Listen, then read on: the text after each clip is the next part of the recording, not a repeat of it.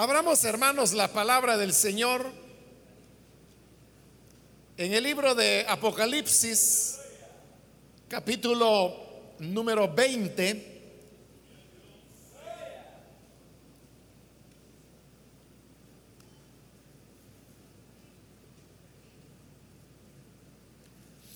Y ahí vamos a leer la palabra del Señor en la continuación del estudio que estamos desarrollando en este último libro de la Biblia.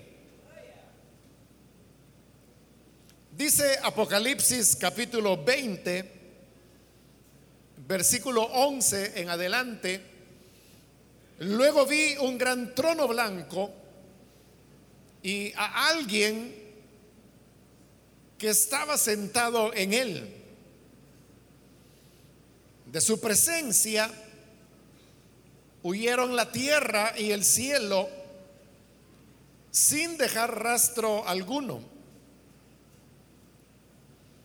Vi también a los muertos, grandes y pequeños, de pie delante del trono. Se abrieron unos libros y luego otro que es el libro de la vida. Los muertos fueron juzgados según lo que habían hecho, conforme a lo que estaba escrito en los libros. El mar devolvió sus muertos, la muerte y el infierno devolvieron los suyos y cada uno fue juzgado según lo que había hecho. La muerte y el infierno fueron arrojados al lago de fuego.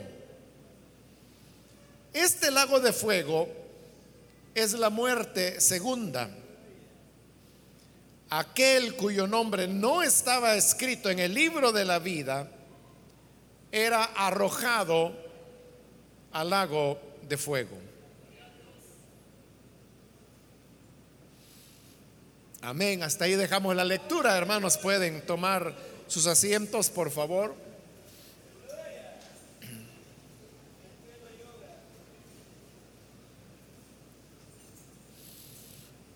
Continuamos, hermanos, este día con el estudio de este libro de Apocalipsis. En la última oportunidad vimos la, la derrota definitiva de Satanás y cómo él fue lanzado al lago de fuego que arde con azufre, donde también estaban ya el falso profeta y la bestia. Y terminábamos la vez anterior con la parte de la escritura que dice que allí ellos serán atormentados día y noche por los siglos de los siglos. Ese es el final de Satanás y por lo tanto esa derrota de Satanás es la que abre el escenario para lo que es ya el triunfo definitivo de Dios, de la verdad, de la justicia y del amor. En el versículo 11, donde hoy hemos iniciado la lectura, se nos dice que después que Satanás fue arrojado al lago de fuego, dice, vi un gran trono blanco y a alguien que estaba sentado en él. El tema de, del trono y el que está sentado en él es un tema que aparece varias veces en el libro de Apocalipsis. De hecho, al inicio del Apocalipsis vimos como cuando Juan llega en el capítulo 4 y, y, es llamado para ir a la presencia de Dios, dice que vio un trono establecido y luego habla de aquel que estaba sentado en el trono. Cuando pasamos por ahí, hermanos, dijimos que ese trono habla del gobierno de Dios y que el que estaba sentado en el trono, pues obviamente era Dios mismo. Sin embargo, este trono que ahora se menciona acá e, es el mismo trono. Y dice que era un gran trono, era grande el trono. Pero hoy tiene una función diferente, porque dijimos que allá al principio, el trono y el que está sentado sobre él, hablaba de cómo Dios tiene el control de todas las cosas en el universo, lo visible y lo invisible. Pero este trono que está ahora acá es un trono para juzgar. Como le digo, es el mismo trono, pero hoy está expresándose la otra función que el trono podía tener. Aquella era la de gobernar, esta es la de impartir justicia. Porque los reyes ejercían un gobierno en donde todas todos los poderes estaban concentrados en ellos. Por eso es que aquellos países donde un rey es el que gobierna, sobre todo en el pasado, recibía el nombre de monarquía. Porque eso significa que todo el poder está concentrado en una sola persona. Nosotros en nuestro país y la mayor parte de países en el mundo son repúblicas. La característica de la república es cómo están distribuidos los poderes que administran. Entonces, tradicionalmente se habla de tres poderes, el poder legislativo, el poder ejecutivo, el poder judicial. En nuestro caso, de nuestro país, el poder legislativo está representado por la Asamblea Legislativa. El poder ejecutivo está representado por el presidente de la República. Y el poder judicial está representado por lo que es la Corte Suprema de Justicia. Por eso es que en realidad no es que El Salvador tenga un presidente. Nosotros tenemos tres presidentes.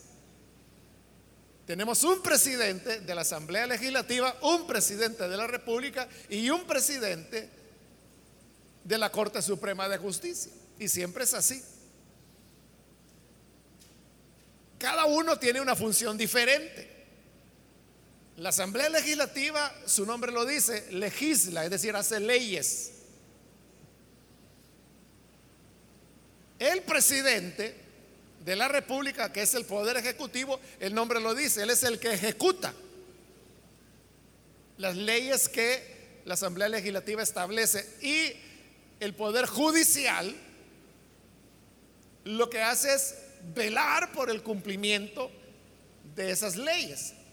Pero estas tres funciones que hoy están distribuidas en tres poderes diferentes, en la monarquía todo estaba concentrado en el rey. Es decir, el rey era el que emitía leyes. Él era quien las hacía cumplir. Y él era quien juzgaba a aquellos que no se sujetaban a esas leyes que él mismo establecía. Por eso es que los reyes no solamente tenían funciones de gobierno, sino que también tenían funciones de juicio, de juzgar. Y eso es lo que va a ocurrir acá. Porque lo que viene es lo que se llama el juicio final, que también se le da el nombre de el juicio del gran trono blanco, porque así es como el pasaje comienza, hablándonos que vi un gran trono blanco. Y luego dice, y a alguien que estaba sentado en él. ¿Quién era el que estaba sentado en el trono? Pues ya lo dijimos en las menciones anteriores del trono que era Dios. Y si queremos hablarlo más específicamente, es Dios el Padre. Porque recuerde que allá en el capítulo 5, cuando se hace la pregunta, ¿quién es digno de abrir el libro que estaba en la mano derecha del que estaba sentado en el en el trono? Dice que no se halló ni en el cielo ni en la tierra a nadie digno. Pero que entonces apareció el cordero que estaba como sacrificado. Y dice que él vino, y el cordero obviamente es el Hijo de Dios. Pero dice que vino delante de aquel que estaba sentado en el trono y tomó el libro o el rollo de su mano. ahí vemos que quien estaba sentado en el trono es el Padre. Si nos preguntamos quién es el que está sentado acá, en el trono blanco, uno podría decir, bueno, es el Padre. Pero también hay pasajes, sobre todo en el Evangelio de Juan, donde el Señor Jesús dijo que Dios le había dado a él todo el juicio. Y que el Señor Jesús es el que juzgará al mundo. Por lo tanto, algunos dicen es Jesús el que está centrado en el trono blanco. Bueno, pero no nos vamos a meter en esa complicación. Podemos decir, quien está sentado en el trono es Dios, Él es el juez, el que va a juzgar. Ahora, si es el Padre, si es el Hijo, no es importante, porque ambos son Dios. Por lo tanto, es correcto decir que era Dios el que estaba sentado en el trono. Ahora dice la segunda parte del versículo 11, de su presencia huyeron la tierra y el cielo sin dejar rastro alguno. Esa frase tan corta que la vuelvo a leer, dice, de su presencia huyeron la tierra y el cielo sin dejar rastro alguno. Es el relato que el libro de Apocalipsis presenta de lo que nosotros llamamos el fin del mundo. Y está relatado así de una manera muy sencilla, muy breve, Simplemente diciendo que huyeron la tierra y el cielo. Y se acabó. Es decir, que la palabra de Dios al tema del fin del mundo, como se le llama popularmente, realmente no le dedica más que unas cinco palabras. Cuando todo lo demás del libro de lo que está hablando, como lo hemos dicho repetidas veces, es del triunfo, del bien sobre el mal, del triunfo de Dios sobre Satanás, del triunfo de los fieles sobre la muerte y sobre todas las circunstancias. Lo que ocurre es que por emoción, o por amarillismo, la gente le da más importancia al tema del fin del mundo y todo el tiempo están diciendo, es que el mundo ya se va a acabar, es que ya esto es el fin. Decían que en el año 2012 era el fin del mundo y hubo gente que lo creyó. Hace unos días estaba leyendo que hoy hay una nueva fecha, 2000 40 o 50, no me fijé mucho porque no le pongo mucha atención a esas cosas. Porque la gente está obsesionada con el tema del fin del mundo. Pero usted puede ver que la Biblia no da detalles de eso, no dice mayor cosa, sino solamente que huyeron la tierra y el cielo. Punto, eso es todo. Huyeron la tierra y el cielo. Son seis palabras nada más. Es todo lo que la Biblia dice. Ahora, la pregunta acá es, ¿significa esto que el universo tal como lo conocemos hoy en día ha de ser destruido totalmente? Y por lo tanto Dios hará una nueva creación un nuevo cielo, una nueva tierra? ¿O es que aquí se está hablando solo de una manera figurada Y luego cuando en el siguiente capítulo se hablará de un nuevo cielo y una nueva tierra, se trata de, una reparación del cielo y de la tierra que tenemos hoy. O sea, ¿cuál de las dos interpretaciones es la correcta? Aquella enseñanza que dice que los cielos y la tierra serán destruidos para dar paso a una nueva creación. Esa es una interpretación. Pero está la otra interpretación que dice que, que no. Perdón, que los cielos y la tierra no serán destruidos, sino que serán regenerados o eh, reconstruidos, si se quiere. La verdad es que es un tema difícil de poderlo decidir, porque hay base tanto para lo uno como para lo otro. Cuando allí dice que huyeron la tierra y el cielo y no dejaron rastro alguno, es decir, no quedó nada de ellos,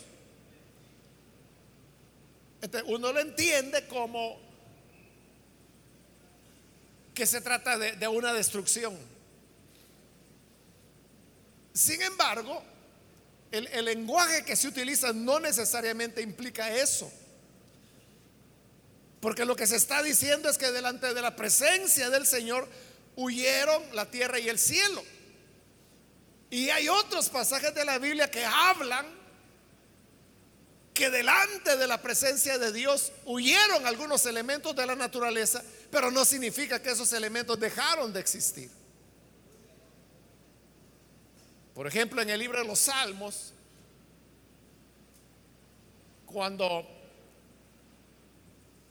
se relata el paso del pueblo de Dios a través de las aguas, el Salmo hace la pregunta y dice, Omar, ¿qué es lo que vistes que te hizo huir? Ahí tiene que dice que huyó el mar. Pero ¿qué significa que el mar dejó de existir cuando el pueblo de Israel pasó a través de las aguas? No dejó de existir. Lo único que hizo fue apartarse. pero esas palabras que el mar huyó de los salmos son las mismas palabras que se están diciendo aquí, que huyeron la tierra y el cielo.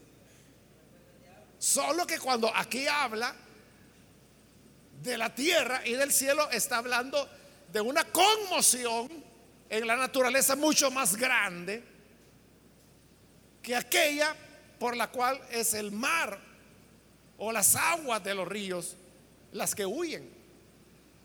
Bueno, ese es un argumento. El otro argumento de los que piensan que no se trata de una destrucción, es que si fuera una contradicción, entonces se pierde el sentido de lo que sigue a continuación.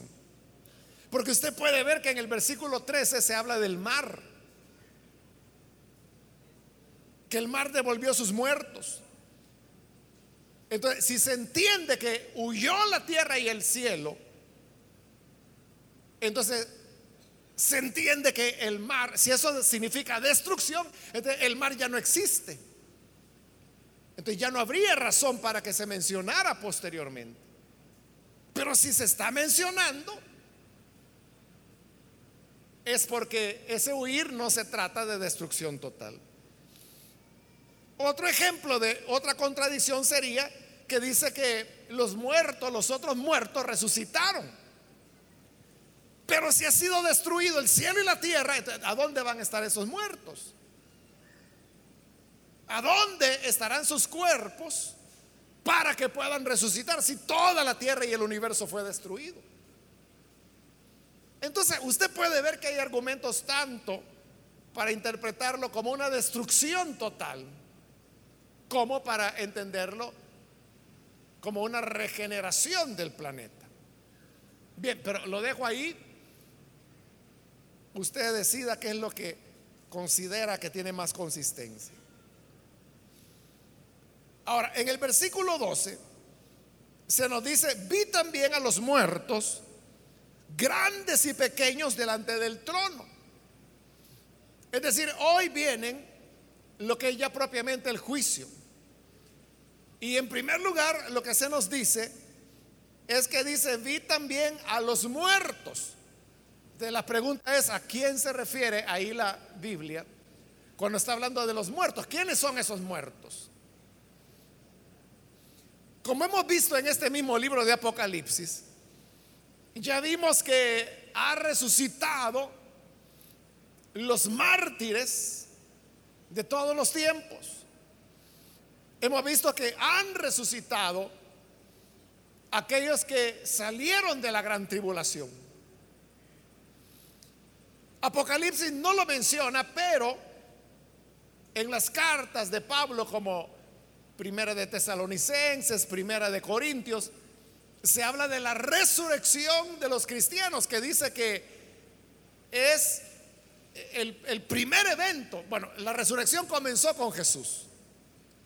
Esa, diríamos, es como la primera etapa de la resurrección para vida o primera resurrección. Jesús resucitó primero. Luego, dice Pablo, los que son de Él en su venida.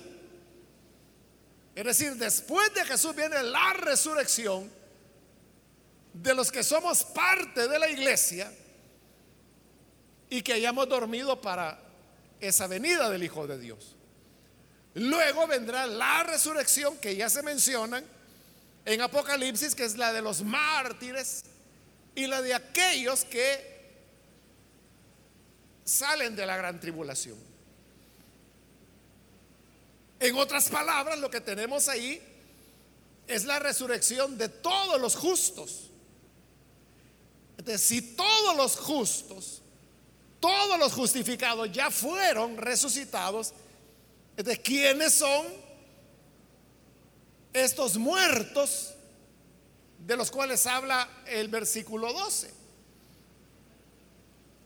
Obviamente que estos otros muertos se refiere a los muertos injustos, aquellos que murieron sin tener un reconocimiento de la gracia de Dios que se les ofrecía por medio de la fe. Es decir, van a resucitar, podríamos decir, los incrédulos de todos los tiempos, desde Caín hasta el último ser humano que nazca, cuando este juicio final sea establecido y que no tuvieron fe en la gracia del Señor. Y dice que ahí estaban los muertos, grandes y pequeños. Cuando habla de grandes y pequeños significa que ahí no hay diferencia entre lo que el mundo llama grande y lo que el mundo llama pequeño. Porque el mundo le llama grande a la persona que es rica o que tiene mucho conocimiento intelectual o que es un líder muy destacado. Esos son los grandes, los gobernantes, son los grandes. Y los pequeños serían aquellos que, que son pequeños para los seres humanos. ¿Y quiénes son los pequeños? Los pobres, los que no tienen influencia ni amistades importantes, personas que el mundo considera sin importancia. Pero ahora delante del el trono del Señor dice que están todos los muertos, grandes y pequeños. Por eso es que en el juicio final, cada persona incrédula ha de ser juzgada por lo que es su realidad. Y no importa si en la vida fue alguien importante, alguien famoso, alguien con influencia, alguien con dinero. Eso no importará. Como tampoco importará que una persona no haya tenido nada pero que teniendo nada, se mantuvo en su dureza de corazón para rechazar la gracia que el Señor le ofrecía. Entonces no hay diferencia. Por eso no importa de qué persona se trata, si es blanco, si es negro, si es hombre, si es mujer, si fue joven, si fue adulto, si fue rico, si fue pobre, si fue sabio, si fue ignorante, si fue fuerte o fue débil, si tuvo poder o no lo tuvo, no importará. Todos los muertos incrédulos tendrán que dar cuenta delante del trono del Señor. Nadie podrá evadirse por las condiciones que haya vivido en esta vida. Y luego dice que los vio que estaban de pie delante del trono. Eso tiene dos sentidos. Porque estar de pie, en primer lugar nos habla de que estaban vivos. Porque así dice, ¿no? Vi los muertos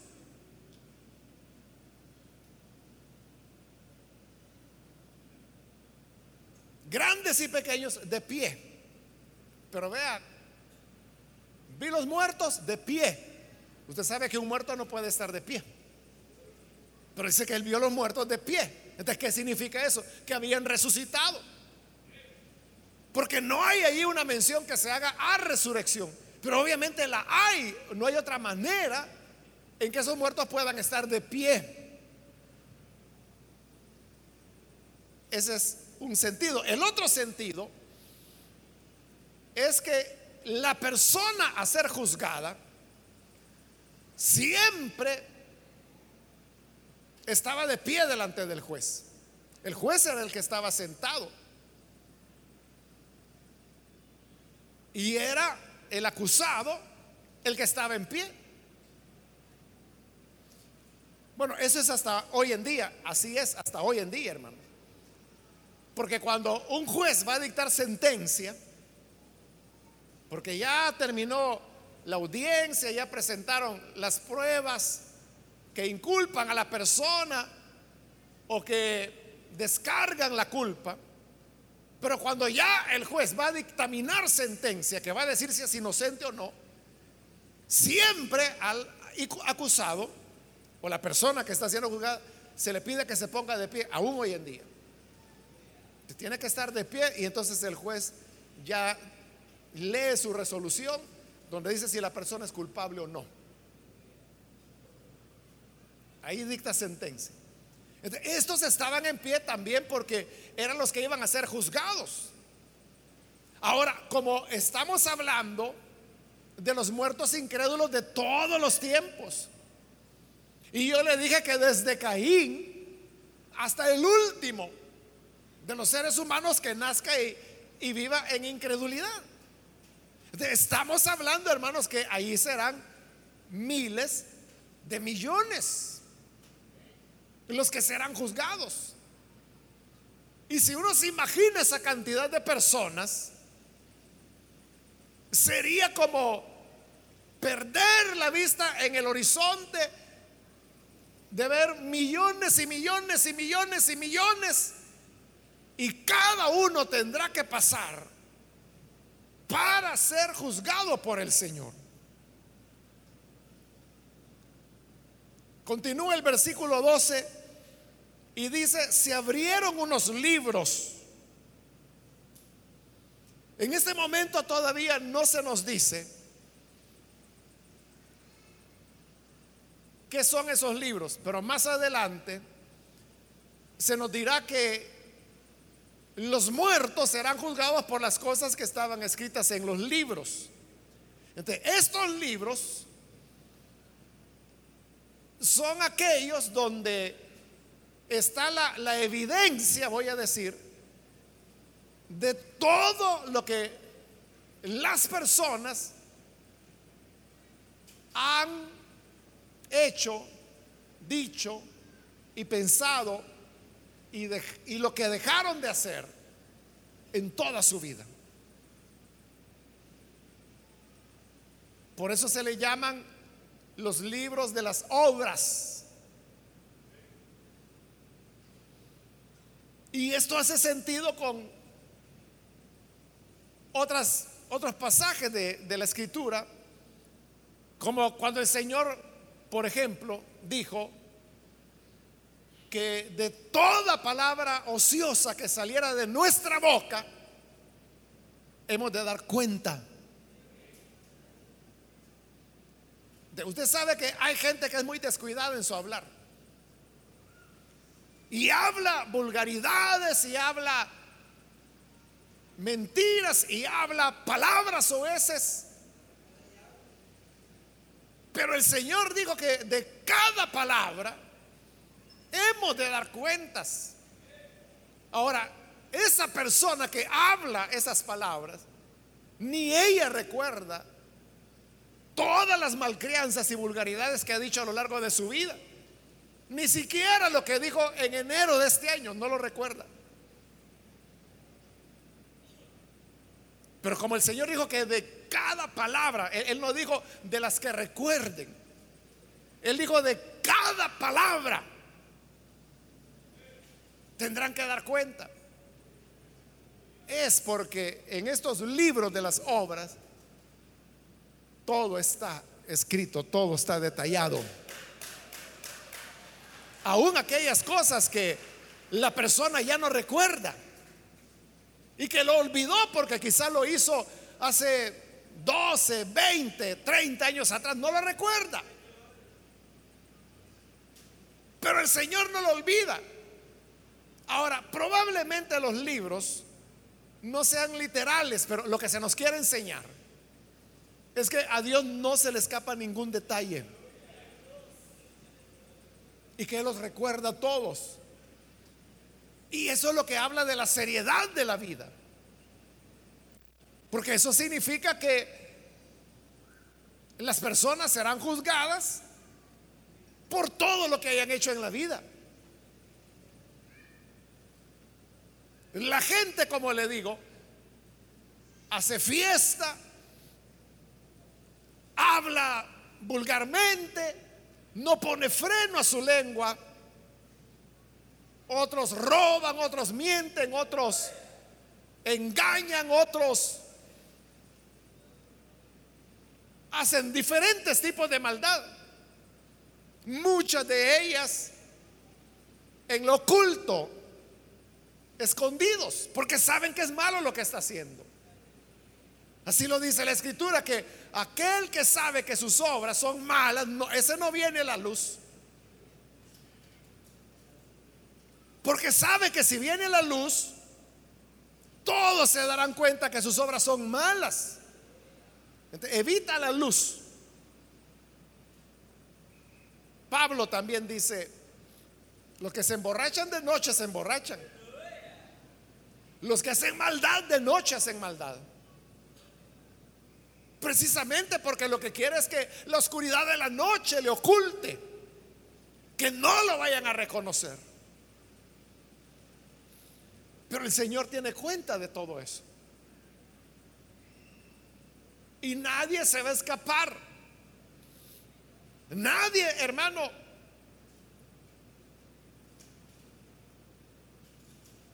Podrá decir en algún momento, es que yo no hice eso. A veces, hermanos, hay cosas que se nos olvidan.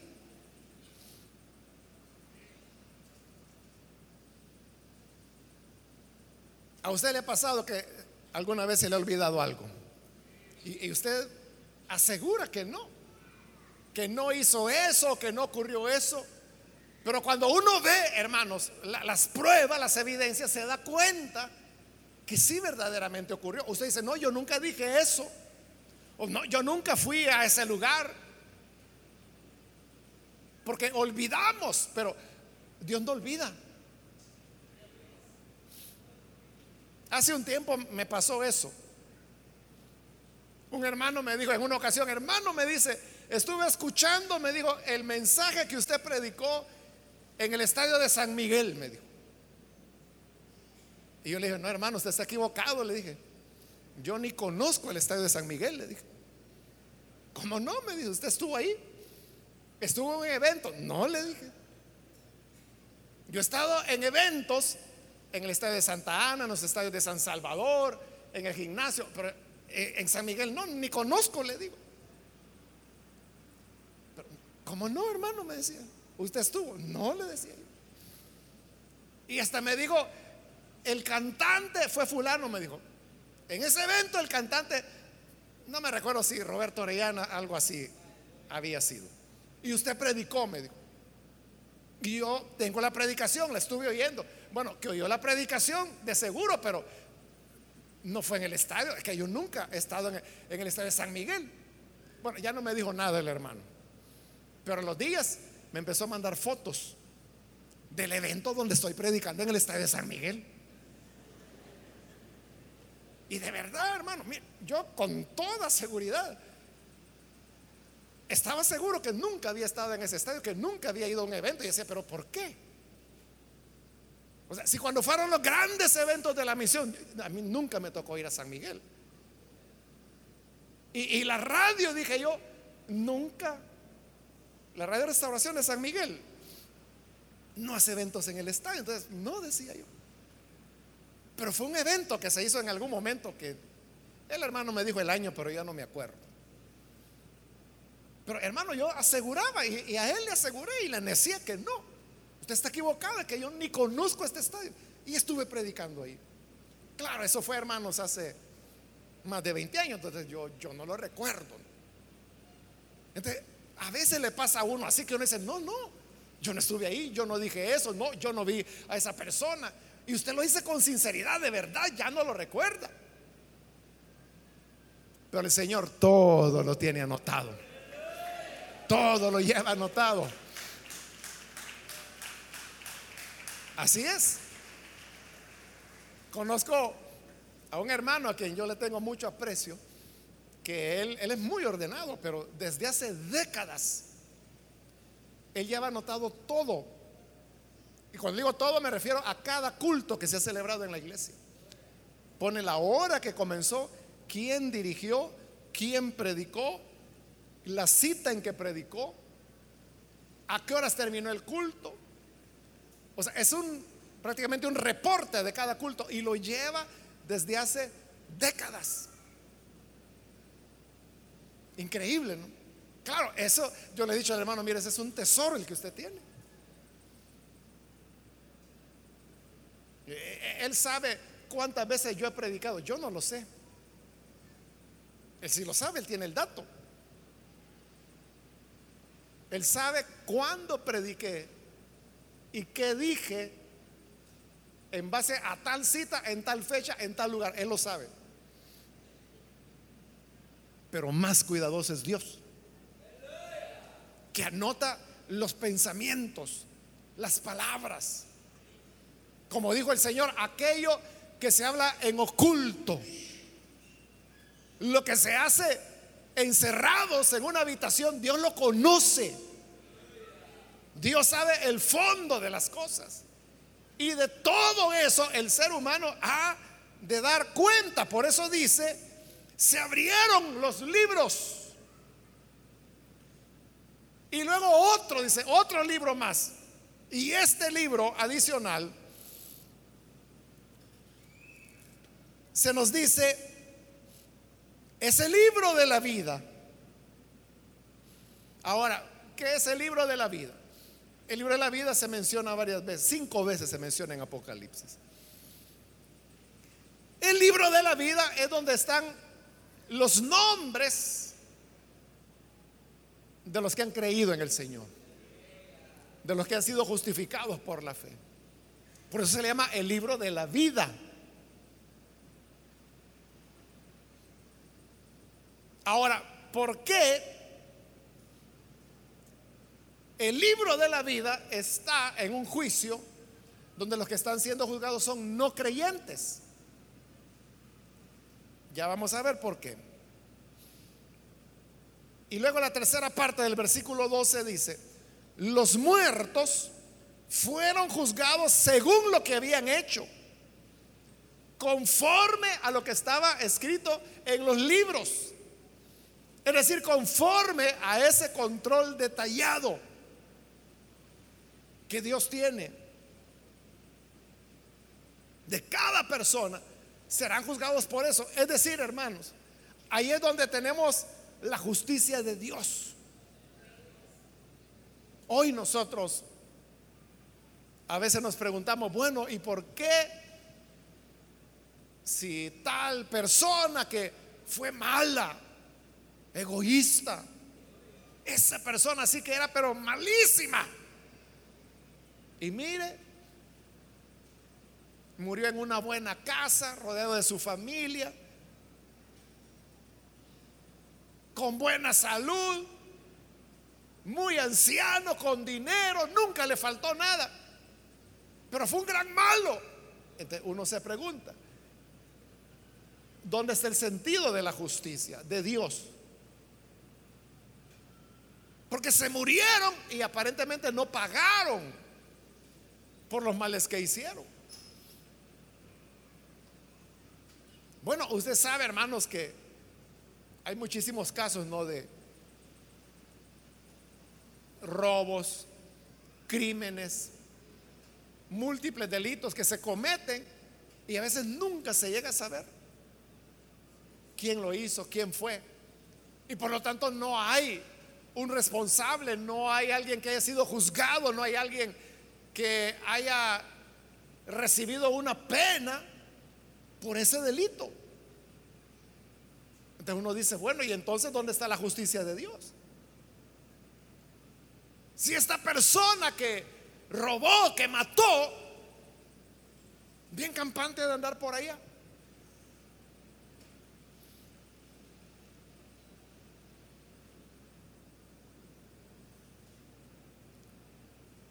Pero la justicia de Dios está aquí. Y es que como todo está escrito detalladamente, pudieran haber escapado de la justicia humana. Pudiera ser que nunca fueron juzgados, pudiera ser que nunca fueron a prisión. Y llega el momento en que se mueren, y como le digo, se mueren en paz, saludables, bien comidos, bien vestidos. Pero eso no significa que se le escaparon. Porque los muertos estarán en pie. Y, fueron juzgados por las cosas que estaban escritas en los libros. Dios juzgará a cada uno. Ha habido, hermanos hombres, perversos en la historia. Hitler inició una guerra donde aproximadamente 60 millones de seres humanos murieron.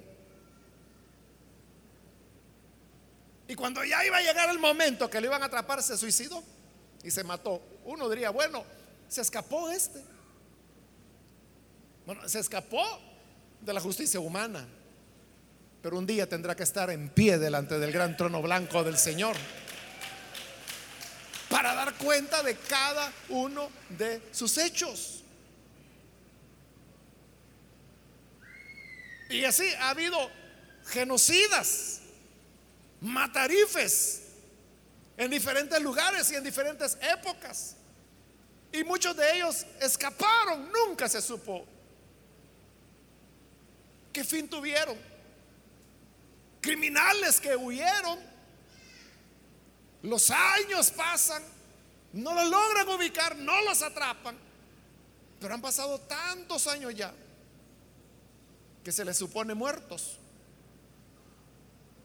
De uno diría, bueno, nunca pagaron ante la justicia. Ante la justicia humana no.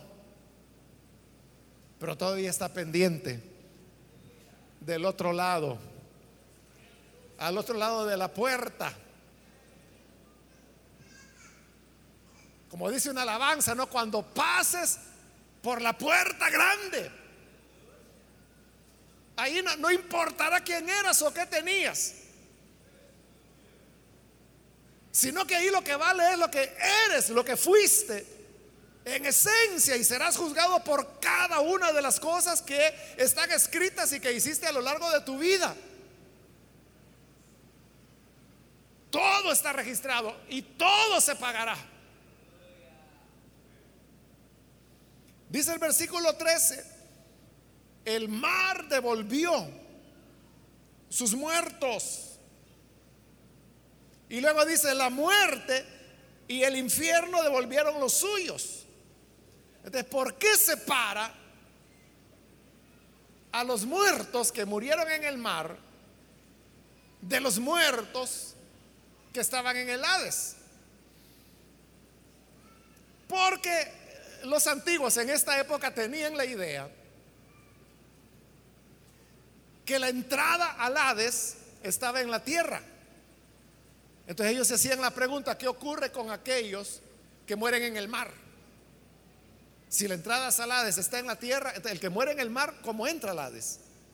Entonces ellos decían, no entra al Hades, se quedan en el mar. por eso es que está diciendo que el mar entregó a sus muertos. Y luego dice, la muerte, bueno, esa es una redundancia, ¿no? Porque lo que está ocurriendo es que los muertos están resucitando. Aquí ya los, los justos ya resucitaron antes. Aquí están resucitando los injustos. Pero entonces todos se les están escapando a la muerte. Y por eso dice que la muerte entregó a sus muertos. Lo que está diciendo, o lo que quiere decir es que se le están escapando a la muerte los muertos. Y luego dice la NBI, que es la que estoy utilizando, y el infierno devolvió a sus muertos. Esa es una mala traducción. Que, bueno, aquí aparece dos veces. Ahí acabamos de leer que dice que el infierno devolvió los suyos y en el 14 dice la muerte y el infierno fueron arrojados al lago de fuego. Otra vez se vuelve a traducir infierno. Lo cual es un error porque las palabras griegas que ahí se están utilizando es la palabra Hades, que no tiene traducción al español, por eso se usa la expresión griega Hades. Y cuando el Nuevo Testamento habla del infierno es la palabra geena, que no aparece aquí. Ese es un error de traducción y que lleva a malas interpretaciones doctrinales. Porque, ¿cómo va a ser que el infierno es arrojado al infierno? Eso es lo que dice ahí, ¿no? En el versículo 14, la muerte y el infierno fueron arrojados al agua de fuego. El agua de fuego es el infierno de cómo es que el infierno es lanzado al infierno.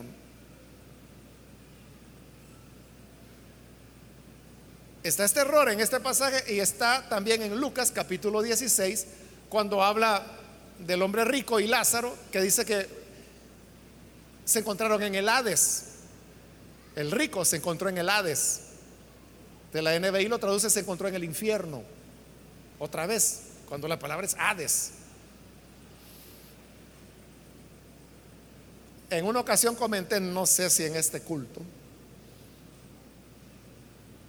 que me encontré con uno de los hermanos que trabajaron en la traducción de la NBI. Y yo le dije eso, que por qué habían traducido. Bueno, yo en ese momento aún no había llegado a este pasaje de, Apocalipsis, no sabía que lo traducían así acá, pero sí había leído el de Lucas. Entonces, yo dije, ¿por qué Lucas 16, Hades lo tradujeron infierno? Y él se quedó pensando un momento, es cierto, me dice, tiene razón. No hay ninguna razón por la cual se tenga que traducir infierno. Y aún me dijo él, si es una traducción, me dijo, del griego al español, no hay por qué utilizar una palabra latina, porque infierno es latín. Entonces me dijo, yo le, voy a decir a los del equipo, me dice, para que cuando se haga una revisión corrijamos eso. Claro, para que se haga una revisión, hermanos, van a pasar mínimo 40, 50 años, cuando se haga la primera revisión de la NBI. Bueno, tal vez unos 40, porque ya la NBI tiene como 20 años que fue realizada. Pero realmente lo que dice el pasaje es el Hades. Entonces se nos dice que el Hades entregó sus muertos. Entonces se nos está diciendo que el mar entregó los muertos que tenía, porque según la creencia de la gente, los que estaban muertos en el mar no estaban en el Hades. Pero el Hades, por su parte, también entrega sus muertos. Es decir, todos, la muerte misma, entrega sus muertos. Entonces ya no hay nadie muerto. Todos han resucitado. Nadie se escapa. Y sigo en el 13. El mar devolvió los muertos, la muerte del infierno, que debe ser Hades, devolvieron los suyos. Y cada uno, o sea, cada uno, no es que va a ser un juicio en masa, es uno por uno, cada uno fue juzgado según lo que había hecho. De la base del juicio son las obras. Y así pasamos al 14. Aquí es ya el final de todo. Dice, la muerte y el Hades fueron arrojados al lago de fuego. Es decir, esta es la muerte de la muerte.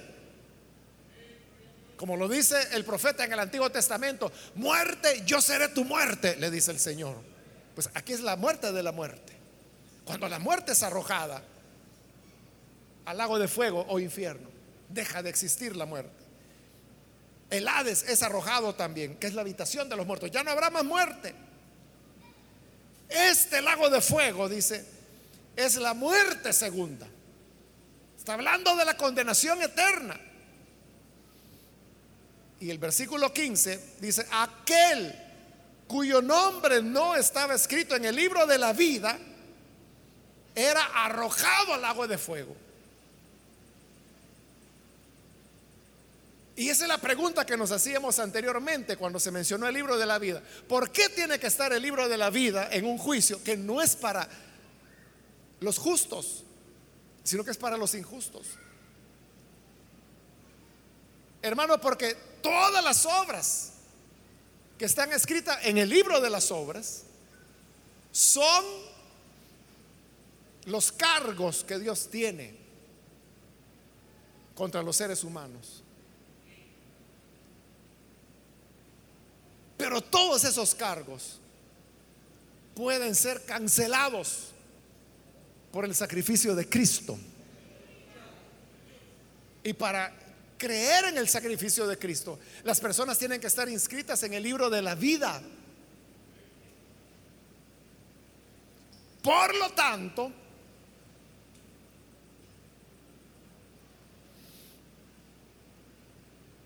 el libro está acá como la, prueba final. Es decir, que a todas las maldades que los hombres hicieron en su vida y que están en los libros de, de las obras, se les va a sumar el último cargo. Y el último cargo es, ¿cómo te llamas? Juan González. Y van a comenzar a buscarlo en el libro de la vida. No, no aparece. Ah, entonces sobre todo lo que hiciste, sobre todas tus obras malas, se te añade que no creíste en el Salvador. Y como dice las cartas de Juan, esta es la condenación. Que la vida vino a la tierra en Jesús. Pero los hombres lo rechazaron. Es el pecado final que los deja sin excusa y por eso dice que fueron arrojados al lago de fuego. Y ahí es el final. Ahí se acaban todos los malos ya. Bueno, ahí se acaba todo el mal, ya no hay más mal que acabar.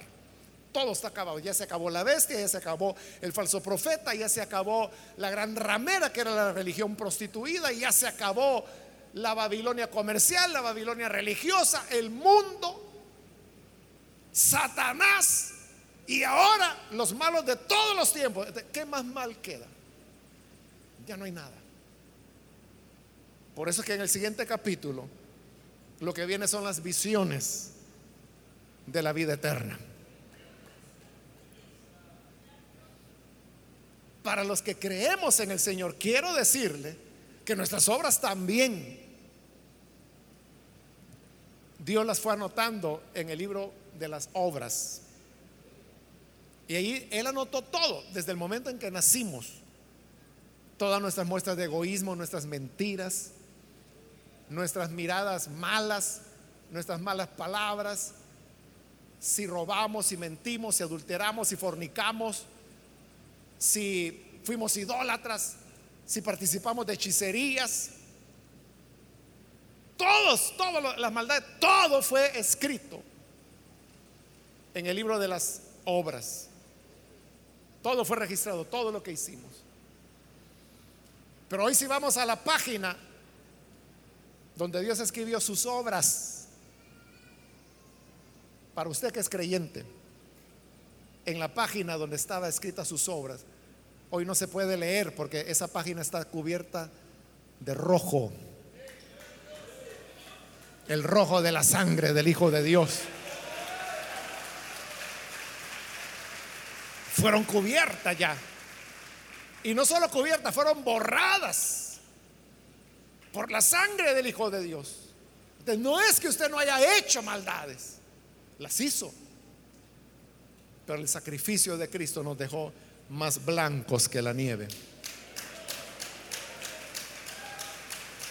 Como dice el profeta Isaías, con, una blancura que, que ningún lavador de la tierra puede dejar así de blancas nuestras vestiduras, como lo hace la sangre del Señor. Y por eso es que nuestros nombres están escritos en el libro de la vida. Y usted ve, nadie va al infierno si su nombre está escrito en el libro de la vida. Si su nombre está escrito en el libro de la vida, jamás usted irá a condenación. Nunca. Porque nunca nadie es borrado del libro de la vida. Lo vimos en el capítulo 3 donde el Señor dijo, y no borraré, no borraré su nombre del libro de la vida. Eh, eh, lo que Él dice lo hace y Él dice, no lo borraré, no lo va a borrar. Por lo tanto, Cristo es el camino, la vida, la salvación. Y es la manera. ¿Cómo podemos estar listos para el día en que Jesús venga por su pueblo? Nosotros no vamos a estar en este juicio.